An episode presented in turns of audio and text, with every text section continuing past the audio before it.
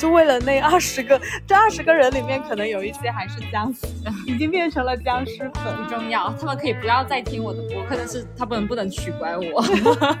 你是那么在意就是这些数字的人吗？对啊，我就是很啊，回到这个主题，我就是很好学生思维啊，我就是很一定要有数据支持。对我一定要有数据支持，不然我觉得那个别人对我的夸赞会很很虚很虚伪。嗯，就是别人说你美还不行，说你是九十九分的美。对，没错，而且就是你要有理有据跟我说，你觉得我哪里美？美在哪？QQ 同学他老是说啊，我好爱你哦，我觉得你好漂亮哦。啊，就是我会说啊，那我到底哪里美啊？你举出一二三点，鼻子、眼睛还是嘴巴？那他会怎么说？会认真的说？他会大翻白眼。所以你们已经进入到了一个阶段，就是嗯，他不会再顺从顺从你，就是他会开始跟你贫嘴，或者说就是会给你白眼那种。虽然是带着爱的那种。我们其实从头到尾都没有过这种就是顺从。有吗？我觉得他非常顺从你啊，真的吗？Q Q Q 同学可能是有点恋爱脑了，还是怎么样？还是被我 P V 到位了？可能他才是好学生那个人，想要讨好我。对，我就觉得他，但是从我的冷眼旁观当中，冷眼旁观，就是觉得他，就是你是白眼旁观，因为我每一次跟你们一起吃饭，我都觉得就是他对你的爱意都要扑出来。我的爱意很浓烈，好吗？就是感觉要快把我淹没了，这个单身狗。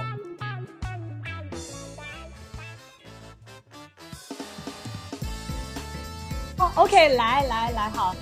好，大家好，我们是冰火菠萝油。你是谁？哦，我是 我是冰梅老温。哦，我是简仔。嗯嗯，大家可能听到这一期就是比较和谐，因为我们就是又回归到了我们的。客厅直播间，对，但也就是杰尼仔短暂的回来录一期的播，哎，不要不要这样啦，这里就是你被抛弃的家，只剩一个老母亲在家独守空房。但老母亲最近也是迎来了一些春天的那个打响春天的号角，什么东西啊？没有好吗？嗯，好，那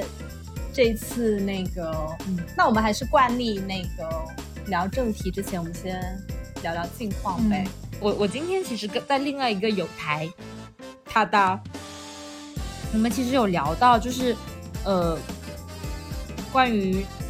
疲惫感这个事情。然后我发现说，虽然最近我的那个工作 workload 还是很大，然后节奏还是很紧凑，但是我反而没有以前那种容易焦虑的感觉。然后它给我心理上的疲惫感也没有特别的大。是因为就是我最近爱情的滋润，no，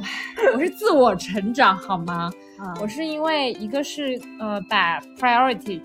这个事情做更好了，就给自己减负。第二个是我觉得我的自我认同感高了一些，就是没有那么急迫的想要向外界寻求他们的认可，就是做的好与不好，我 I don't fucking care，就是。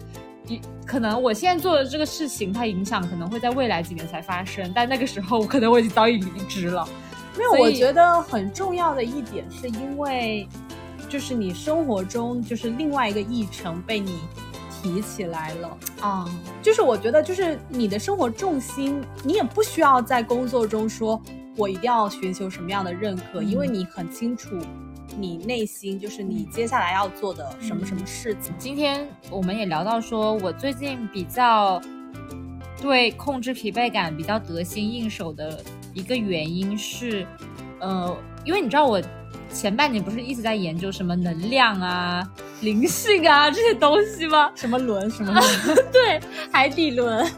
七个脉轮。然后我最近是比较有心得一个点是。就因为你知道我们人的能量是流动的，然后它不是流动往这边，就是流流动往那一边，但是它始终是守恒的。那比如说你你在工作中，你可能一直是输出嘛，一直是消耗你的能量，你的能量一直被就是工作这个黑洞吸引过去。但如果说你在该休息的时候没有及时 take action，就是去暂停这个能量流动的话，然后它的流能量还是会继续流向你的，让你去觉得有疲惫感的地方。所以每次当我觉得有疲惫感，或者说即将要陷入我的焦虑或者抑郁情绪的时候，我就暂停它，我就强迫自己不去想，然后去马上去做另一件事情，不管你做什么都好。我以为说马上去做爱，有事吗？这里这里是这里不是付费频道，好不好？好，OK，好，那你呢？我我上个周末就是去了一趟成都啊，为了把我的万里行用完，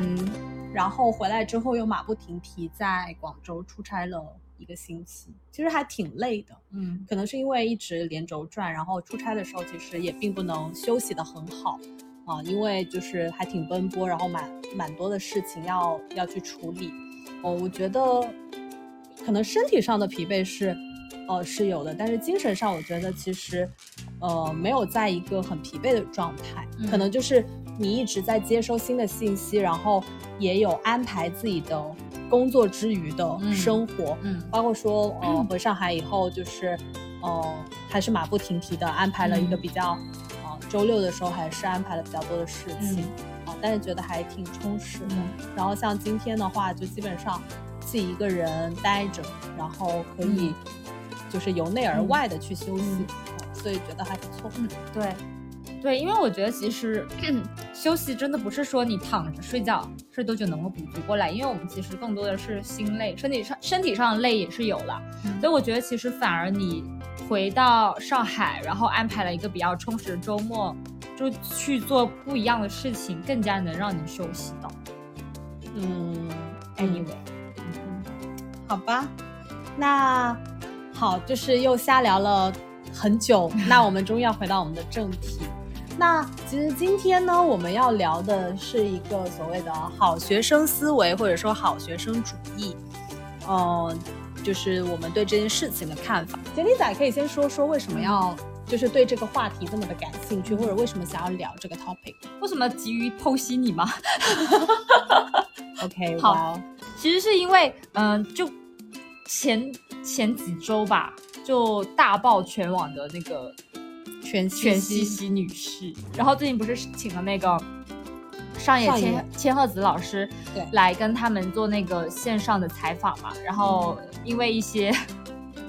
众众所周知的嗯。话题大爆全网。那其实今天我们想聊的不是呃女性主义这个东西，因为我跟温女士其实都有一个共识，我们两个肚子里面墨水太少了，聊不出个所以然。但是我其实从这整件事的过程，我关注到的反而是她本人，作为一个女性，作为一个高知女性，作为一个北大元培学院的，就是所谓的我们眼中的好学生，我们眼中学霸，在我的角度看到的。他可能是一个，嗯，他想要寻求一个他那个别人的认可，而且这个别人是在他地位之上的，或者说在这个领域里面相相对是一个权威的人对他的认可，对他对于是他是独立女性也好，或者对他做这个内容也好，有一个认可。嗯嗯，我会在想哦，就是。嗯，基于他这种背景和他的这个心理，他在这个全网有点像是一边倒的言论下，嗯，有点网暴吧，我觉得是有一点。他会不会心理上有什么想法？会不会非常 suffer？就看到一条条一条条恶评的时候，会不会觉得被他人所那个诟病也好，或者说不被他人认可也好，他会不会有这种比较负面的想法？我就联想到，就是其实温女士前段时间吧，去年底的时候，这个联想有点，嗯，不不，你先听我讲完，你就知道为什么我会有这个联想。因为我刚才，首先我刚才说他一个是好学生的角色，第二个是他他表现出来的急于寻求权威的认可，第三个是他，我会在思考他在面对这些恶评如潮的时候，会不会有一些 suffer 的情绪。但我在在这三个 要素集合到一起的时候，我其实想到了是你。嗯嗯，因为前段时间你不是因为工作的事情有点去年哦，去年有点那个 suffer 嘛，对，然后还为此休了休了一个长假，休了一个长假去寻找自己内心的平衡。嗯，然后我就想，因为那段时间我其实有一天跟你深度聊天聊天过，在你想要裸辞的前一天晚上，嗯。我的我在说，我说那天晚上其实我说话挺直接的，我忘了。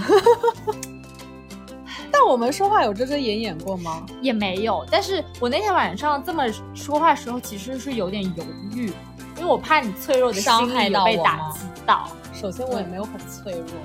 Anyway，然后那天晚上我其实呃跟你说的是什么？因为我觉得你因为现在的工作那么 suffer，是有一大原因是你身上的烙印。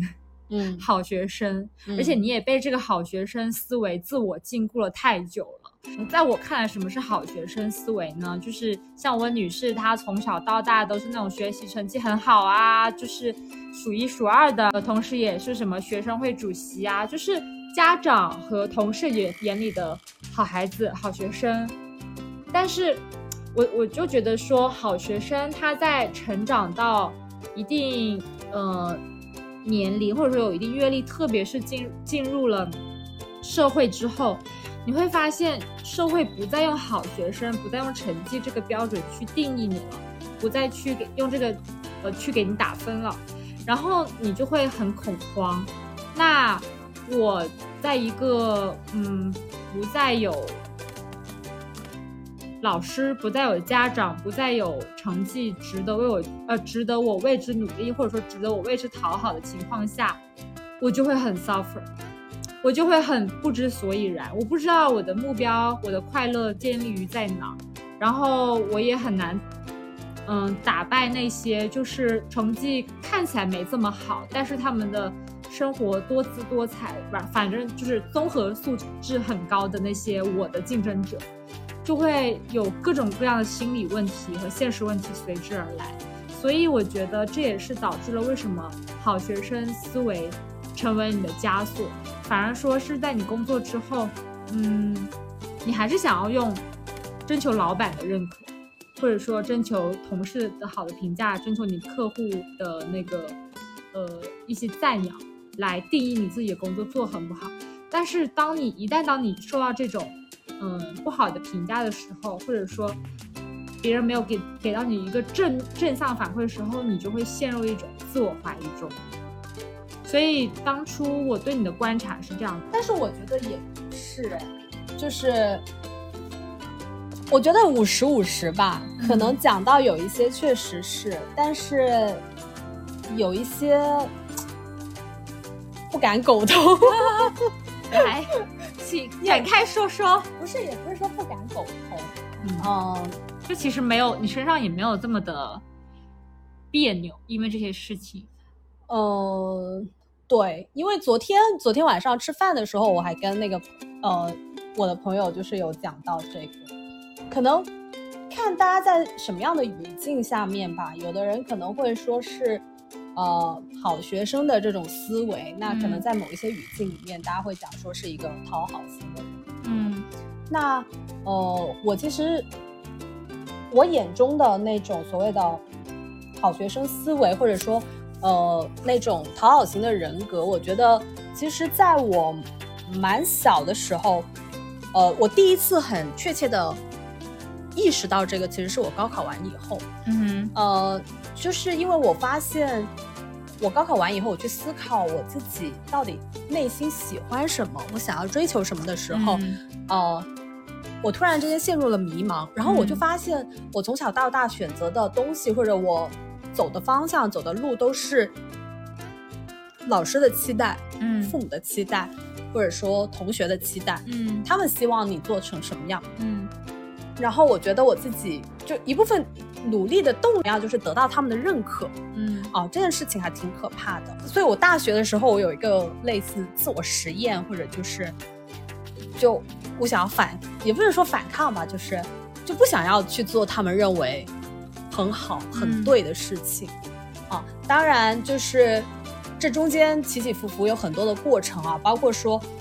可能做了很多的一些或者说试验吧，就是呃做了一些。调整做了一些改变，嗯，然后可能你原来是一个很追求他人认可的，然后突然砰的一下掉到了一个不能说离经叛道吧，就是，呃，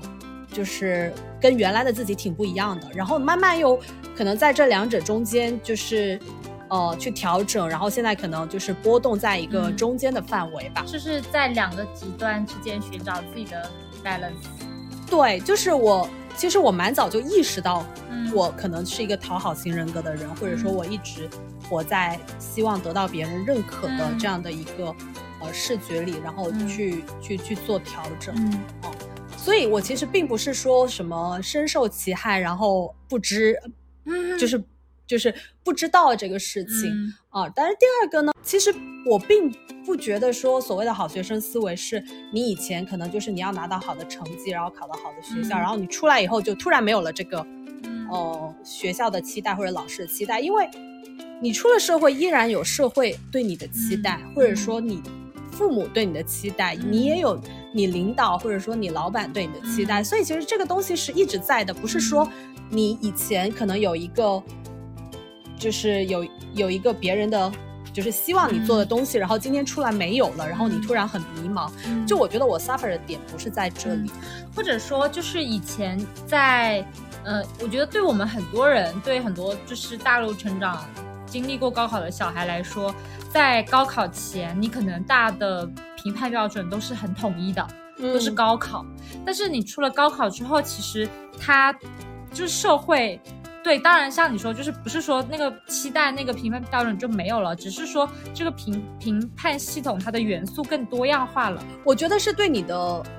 就出了社会以后对你的评判，或者说对女性的评判，要求更多了，会更多。就是既希望你是呃受过良好的教育，然后又希望你工作能力很不错，然后还要希望你。在适合的年纪结婚生子，然后可以平衡工作和家庭，而且还要让你把家庭操持的很好。对，但是我其实倒没有被太多的被这些裹挟了啊，因为我是一个常常自我反省的人，有时候过多的反省也不好。但是我今天还悟出一个点，就是自我反省可以，但是你不要把自我反省等同于自我 PUA，你要中肯的看你自己，就是你有好你也有坏的一面。那肯定呀。对，就是我以前可能是一直很很想得到别人的认可。我觉得有一个不同的点呢，就是你在到读书为止，嗯，那个你得到别人认可的那个方法、方法、方式，其实 somehow 是有标准答案的。对，啊，但但是其实出来工作以后呢，没有标准答案。我觉得是没有标准答案的。因为选择太多了，嗯。嗯，就是以前可能对你的评判标准只有读书，但是现在出来工作以后，你可能有，就是一个平原一样，你有一万条踏过这条平原的路，嗯，你可以在上面策马奔腾，对，然后你也可以慢慢悠悠的走，就是每个人有不一样的选择，但这个其实我在刚开始工作的时候我就意识到了，因为有一段时间我觉得。哎，我在工作上面可能是同一 batch 的同事里面，嗯，还挺好的，嗯。但是我去看别人的生活，我发现，哎，其实别人也没有太在意说我在工作的这两三年里面是不是就是走的最快的那个人，嗯。因为可能有一些人他的重点就是他希望 work life balance，可能有一些人就是希望可以在那个时间点去建立自己的家庭。然后我也觉得他们的生活非常的，就是。自洽，或者说这就是他们想要的东西。嗯，然后他们把另外的一些东西稍微放缓了一些。嗯，然后我觉得 totally OK。所以就那个时候我就已经就是觉得说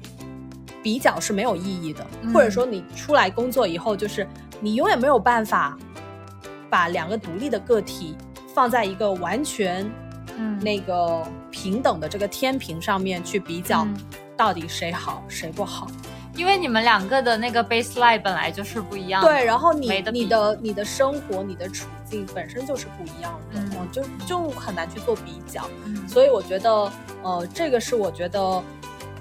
就是你刚刚的那那个讨论里面，我觉得有认可的一部分，但是也有一部分，我觉得可能其实是不太，就我的想法可能是比较不一样的。好啦，那那只能证明我还是不够了解。对你就是最近太久没有跟我一起聊天，没有深度聊天，所以其实就刚刚的一顿，呃，一顿剖析，对，一顿剖析，其实就是我觉得也算是说了说出了我心中就是可能我脑子里面的所谓的好学生思维，嗯，或者说是我我印象蛮深的一个点啊，就是那天把你说到哭的一个点是。哦，因为那那天我们是在讨论裸辞，嗯，因为我其实是本人是有过那个裸辞经验的人，然后你其实在问我当初你是怎么有勇气裸辞的，嗯，然后我就跟你说的一个点，你可能不敢裸辞的有一部分原因是来自于你不知道你裸辞之后会会有你的下家。是会更好，还是说你从此就选择了一条错误的？呃，你走了这一步，你就会陷入另一条错误的道路，然后从此一蹶不振。但如果你现在不裸辞呢？你就是虽然那个时候觉得很 suffer，对，虽然你很 suffer，但是你至少是在同龄人或者说家长眼中，在一个稳步缓慢向上的途呃的晋升途径或者说路径中，所以你没有勇气去跨出这一步。呃，现在我再回想起来啊，我觉得很重要的一个点是，我没有一个，就我在当时并没有一个很明确的目标。就是当我在没有一个很明确的目标的时候呢，你又觉得你虽然现在在一个很不舒服的状态，但是你不知道你你松开手以后会怎么样，会怎么样？我觉得其实好学生思维对我们影响。还也蛮大的。另一个点是，我们总希望事情有标准答案。如果没有标准的话，我我会害怕。是的，是的，这个就是我刚刚讲的，就是呃，包括有时候你，我觉得这个就是在工作中啊，就是你总是会希望找到一个标准答案，嗯，或者说就是满分的解答应该是怎样。但实际在实际的工作或者生活当中，首先。本身很多事情就没有标准答案，对，哦，第二个我觉得也没有完美的答案，对，呃，就是如果你你是要等待一个完美的答案出现的话呢，那可能你就是永远都嗯。踏不出那一步，嗯。嗯，对，你知道我是怎么意识到这个事情的吗？因为。工作到后面，我会发现老板自己也没有标准答案，然后他也在摇摆，他也在摇摆，他也在摸索，所以我就想说，一本工作十几二十年的人，对一个事情他都没有一个自己的标准答案的话，那我为什么要去纠结这个事情？如果说我其实还有受到一点的，就是，嗯，就是有受到他影响比较深的，就是，嗯，我依然还是蛮在意别人的看法，我还是蛮在意，就是希望得到别人的认可这件事情。哦，就是。就包括我跟我老板去聊的时候，呃，他会觉得说我对自己太 harsh，嗯哼，他觉得就是我可能是一个自我要求或者自尊心比较强的人，就感觉好像你不允许你自己嗯。犯错或者不允许你去失败，嗯，但其实这个是很难发生的，就是很难避免的，你又不是。AI，对，就是你一定会有你。不不了解的领域，你不熟悉或你不擅长的东西，就是，嗯，你总是要有一个，呃，打破重建的过程。嗯，毕竟 AI 还要有它的那个 machine learning 的过程，就它也有一个 learning。对啊，对。然后，嗯，我觉得。我最近有一个还挺深的领悟，是我前段时间跟我一个朋友聊天，嗯，那他也是就是曾经有一段时间工作的很 suffer，然后，但是他感觉就成长了，然后我就向他取经，谁？谁？这是不能提的名字吗？你你你疯了吗？我看你怎么剪。呃，我觉得里面提到一个很好的观点，就是包括说我最也不是最近了，就是有很多的 dots，就是都有提到，就是呃，当你想清楚了你自己想要的是什么的时候，嗯，就是你内心有一个坚定的目标的时候，那你其实是还蛮能去化解你眼前的那些，嗯。困难也好，就是焦虑也好，嗯，比方说，如果我很知道我今天我想要做成的一件事情是什么，我在这个 period 我要学习的是什么的时候，嗯，那可能是否得到了别人的认可这件事情就没有那么重要了。我的评判标准是，哦，我做到了我想要的那件事情了吗？嗯，我学到了那个事情了吗？嗯，哦，就是，嗯，就是，呃。就是你的人，你的 purpose 是什么？嗯，就是我觉得，你不能把你的 purpose 是仅仅是得到别人的认可，嗯，那这样子的话，你就很容易被打击，嗯啊。但如果你内心有一个你更坚定的一个目标的时候，嗯，可能你就能够撑下去，嗯嗯。这个是我觉得我很认可的一个一个一个一个观点。包括说，我最近跟不同的人聊天，或者说我自己的一些思考当中，我也觉得这个是很重要的一点。所以就是最近就是一直在想这个事情。我我能不能理解为，就是你的嗯，咱咱们还是说还是有一个评判标准在的啊，只是说可能你这个评判标准的重心从呃做的好不好有多好，变成了我是不是有做到这个事情。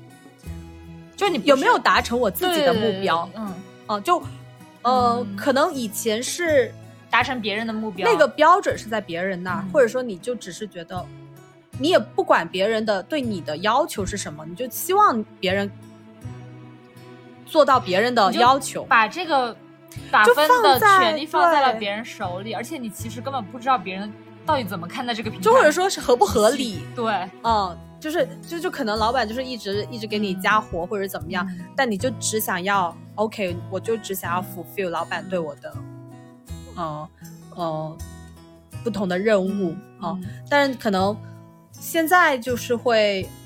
你这样子不仅容易被老板压榨，还容易被老板画饼哎。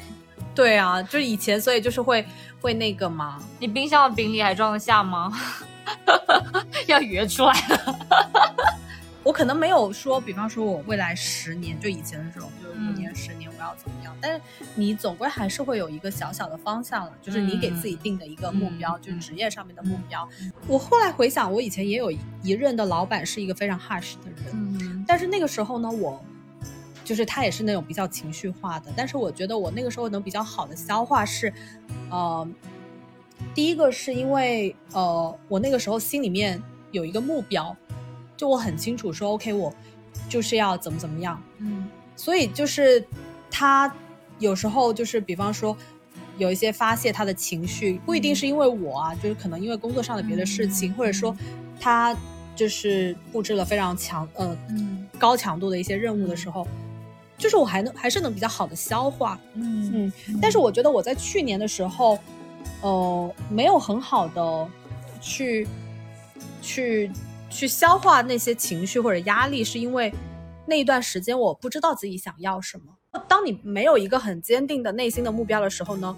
你就只能寻求说外界给你就我那那我就至少满足嗯老板对我的期待吧嗯嗯，所以那个时候就是很容易被摧毁嗯，因为你内心其实没有一个 basement。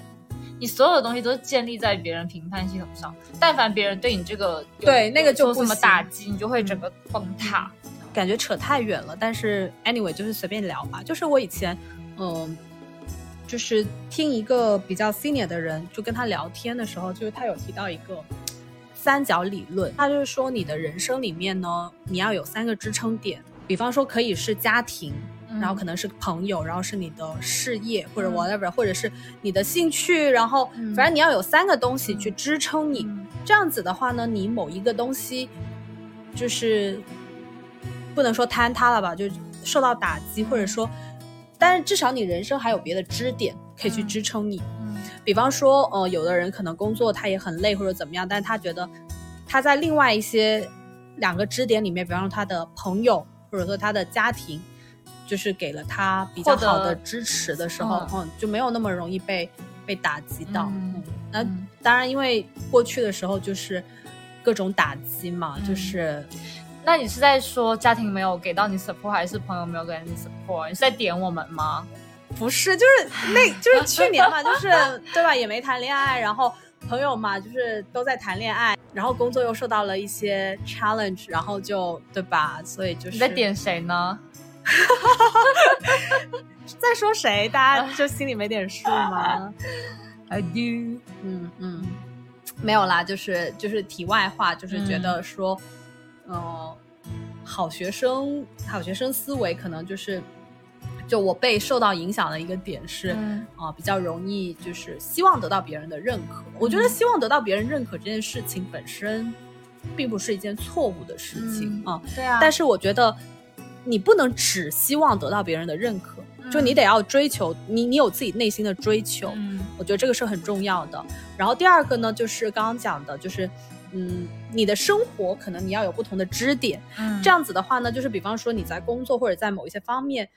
你。并没有得到很多的正反馈或者什么的时候，不至于让你的生活崩塌。嗯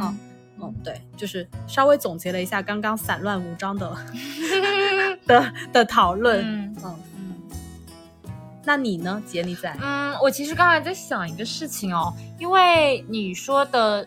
三个支点，我其实蛮认同的，但我觉得缺少的一个点是，这三个点里面，至始字字中没有没有讲到。其实你有部分能量来源可以来自于自己，对，因为这三个你其实多少都是外界。但是我刚刚有提到，就是你要有内心的追求，就你真正喜欢的东西，或者说你喜，就是你内心的目标是什么？我觉得那个就是一个由内而外的一个驱动力。嗯，我觉得就是，呃，如果是我的话，我觉得那个核心还是自身自洽吧，因为其实呃。不管工作、朋友、家庭、爱人也好，其实相对于自我都是外界的东西嘛。然后，如果说你你自身的这个评判标准不够坚固、不够自洽的话，任何一方外界都能够给你打击的。我们像刚才你说的关于讨好这个事情，讨好它不应该成为一个结果，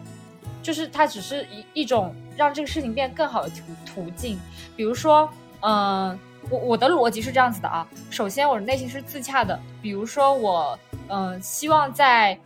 也就衍生出来往外外延一点，那我希望基于我这个自洽的自身上，我在工作、家庭和朋友这三个我想要实现或者说希望达成一个什么样的目标、什么样的水平的话，呃，我会说，比如说在嗯举个例子啊，就工作这一块的话，我在努力工作的过程中，呃。基于工作一个比较 standard 的一个评判标准里面，我可能会基于这个系统想要去去去做一些事情，讨好我的老板也好，讨好我的客户也好。这只是我讨好变成我的让工作效果或者工作成果变得更好的一种手段、一种途径，而不是说我是为了讨好他们而去做。我觉得不是耶，就是我，我觉得你说的那个讨好跟我说的讨好。哦，好像大家不是在不是在一个维度上面去讨论。嗯，我讲的是所谓的讨好是满足他人对你的期待。嗯，就可能今天你完成这个工作也是老板对你的期待之一。嗯哼，然后你就会我我刚刚想说的是，嗯，我的终极目标不是为了让他人满意，而是说我会把他人对我满意的这个期待转换成。可实现的可实现的目标，而不是在意他人的情绪，就会我会把它量化成一些可执行的东西，嗯，就会让我心理上也好，或者说让我的呃执行上也好，会有一些更明确的目标，然后我心理上压力也没这么大，所以我就能够呃把这个事情做得更好，然后也没这么焦虑。嗯，我刚刚其实想要表达是这个点，而不是说就是那种讨好，用用那种讨好。我懂，我懂，我懂。以前就是你其实知道我是那种希望大家都开心，希望所有人都喜欢我，希望大家我做事情能够让大家都满意的那种人。对啊，但这不是也是一个讨好，就是好学生的好学生，因为希望得到别人的喜欢和认可。但我现在觉得说，嗯，他这是其实是一段不健康的关系，而且我们的朋友关系不应该是以这样子的方式去呈现，不应该我单方面的去讨好别人。哎，刚才我们其实很多说法都是在批判这个东西，也不是说批判了，就是嗯，negative 的方面还是稍稍大于 positive 一些观点。嗯，但我们其实也是在做一个 critical thinking 嘛，对吧？然后我我刚刚想说的是，我们也没必要说完全去摆脱这个东西，对，只是说看看你怎么去利用它，你要跟这个思维共存，因为它这个思维。在你面对不同事情的时候，衍生出来的行为可能是不一样的。对，所以就比如说你在工作中跟在感情中，他可能表现的就不一样。其实工作中，你刚刚说要是没有标准答案吗？他也没有。但是你要说有吗？三好也有，因为其实现在我们还是有一些，比如说 KPI 啊或者什么东西在，你也可以为了这些呃所谓的指标去去努力获得别人认可。但相相对的，就是在感情中，你有什么好或不好的评判标准，对吧？因为本来人之间的关系就是流动，所以就是好学生的思维在感情中是怎么体现？原来我就是很希望获得对方的认可。讨好别人，我觉得就是被 PUA。可能你是我是在职场上，就是好学生思维比较明显。就是我不，但是我我在情感上是没有的。就但我觉得你是刚好反过来，对你可能是在情感上很希望得到别人的认同。就是我不希望对方不开心，然后我希望对方就是觉得我很好，所以我还还蛮容易因为这个事情被打击到的。我觉得这个跟你有没有遇到对的人是有一些关系的，因为在呃，就大家相互喜欢或者说是一个比较好的状态下，你不会去想你希望得到别人对方认可的这种嗯心态吧。那么我觉得一个是自身阅历啊，第二个是真的你遇到了对，就是一个很好的人。如果说对方。能够尊重并且理解你的话，你不管是个什么样的人，他都会是尊重你的，是会喜欢你的。你不不需要就是活在他的一个觉得好的标准里面。嗯，因为我觉得就是可能工作嘛，你还可以 pretend 就是假装就是呃很努力的去做到别人的认可，就是即使是自己在一个不舒服的状态下，但是我觉得在呃。情感生活当中其实是比较难的，就如果你要很努力，然后是你自己不是很舒服的一个状态下，很努力的去得到别人的认可的话，我觉得很难持久。哎，对啊，那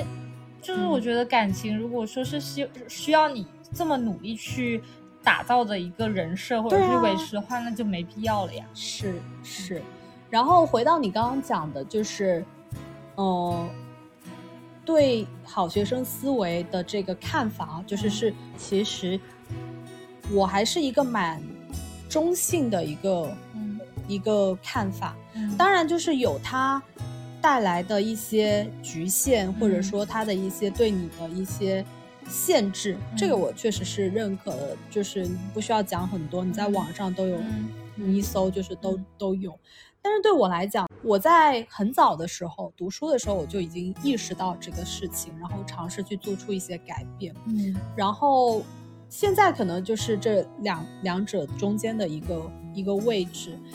我觉得可能就是你在打破你自己，然后你又重新去建立说你对这个事情的看法，或者说你，因为所所谓的好学生思维或者学生思维就是。我们三十岁不到，然后你可能二十多年，你都是在做一个学生，你很难说完全摆脱这种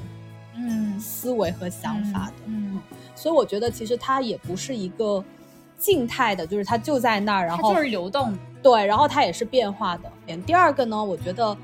呃，它有它好的一个方面啊，就是当你找到你内心真实想要追求的事情或者目标的时候，嗯。我觉得其实你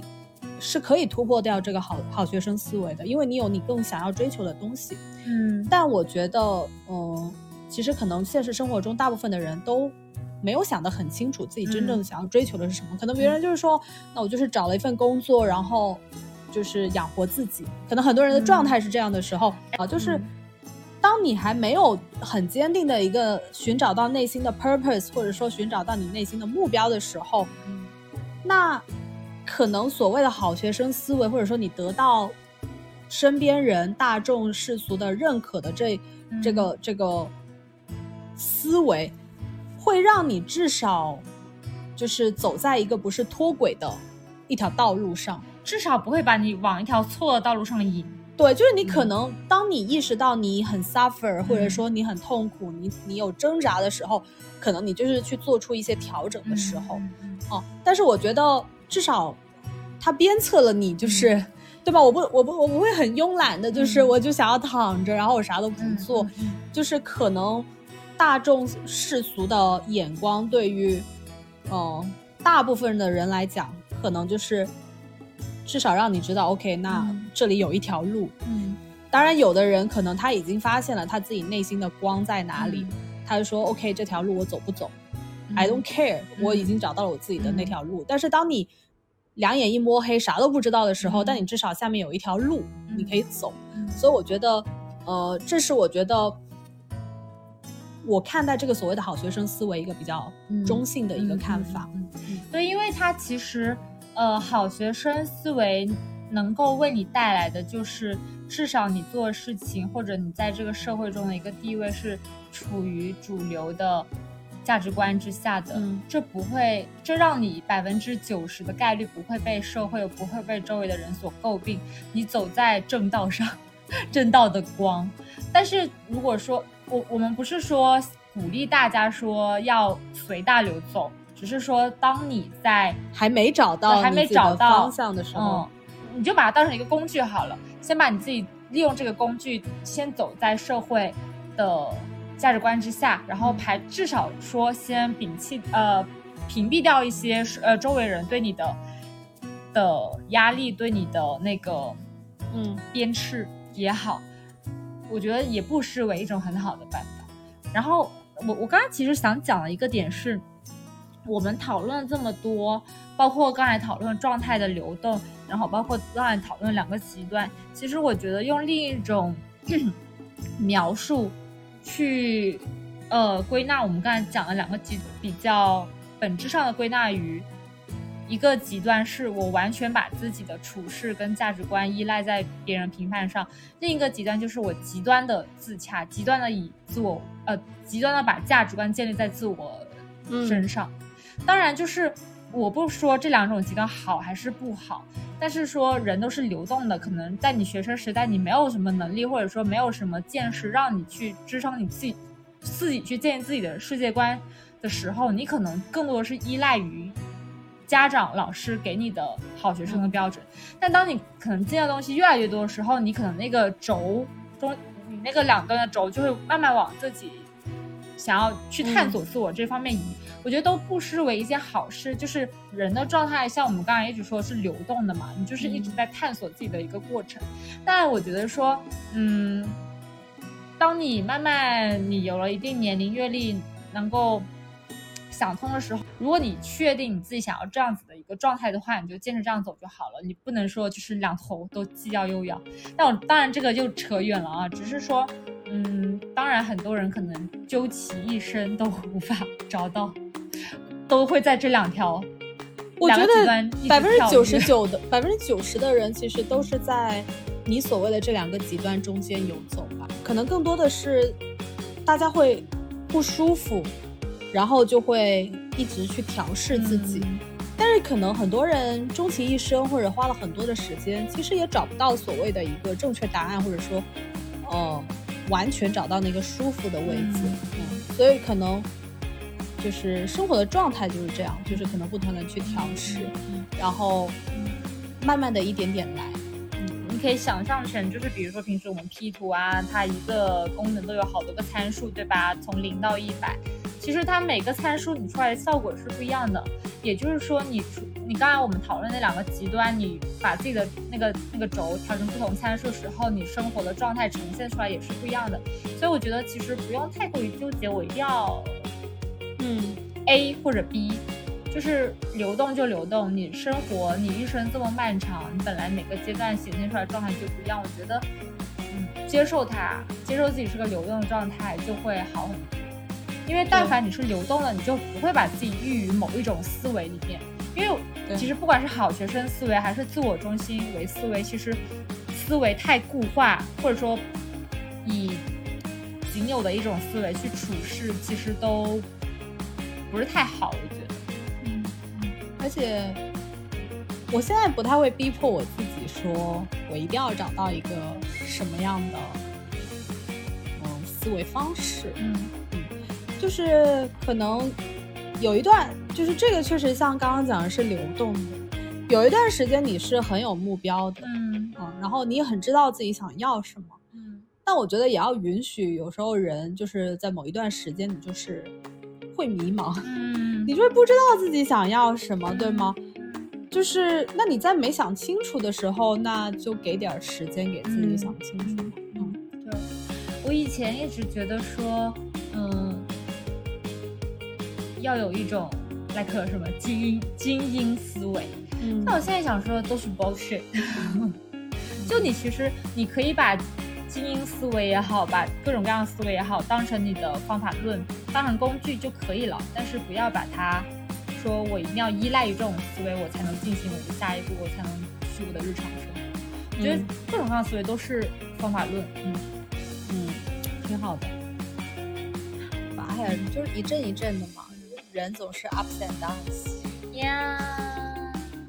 今天聊的东西好 dry 呀，咱们下次能不能聊点就是好玩的？我们每不能每一期都是这种好玩的吧？三炮也要拽一点，dry 一点吧。我们也是有一些思想深度的好不好？你说这句话的时候不虚吗？我觉得就是要多看书吧。哦，就是我觉得你最近看书至少比前段时间多了一点，就说的话都不太一样了的。怎么了我？我以前是很没有文化吗？真是的啊！所以我们要多给自己输入，不要每天只在工作中输出，这样你就要被超干了。我们真的是很随性哎，干嘛？但我们也很 dry 啊。好，那周日晚上那就赶紧收工、洗澡、睡觉啊！为什么明天要上班？迎接每一个周一。你要到回到周一要去当个好学生去了，好员工。对，回回去又要做社畜了。我周一周要休假，好开心哦。嗯，但我明天还被加了会，然后基于我好学生、好员工的人设，我还不得不 accept 了那个会。还有 do？好的，那大家先这样啦。好，那我们下期见，晚安。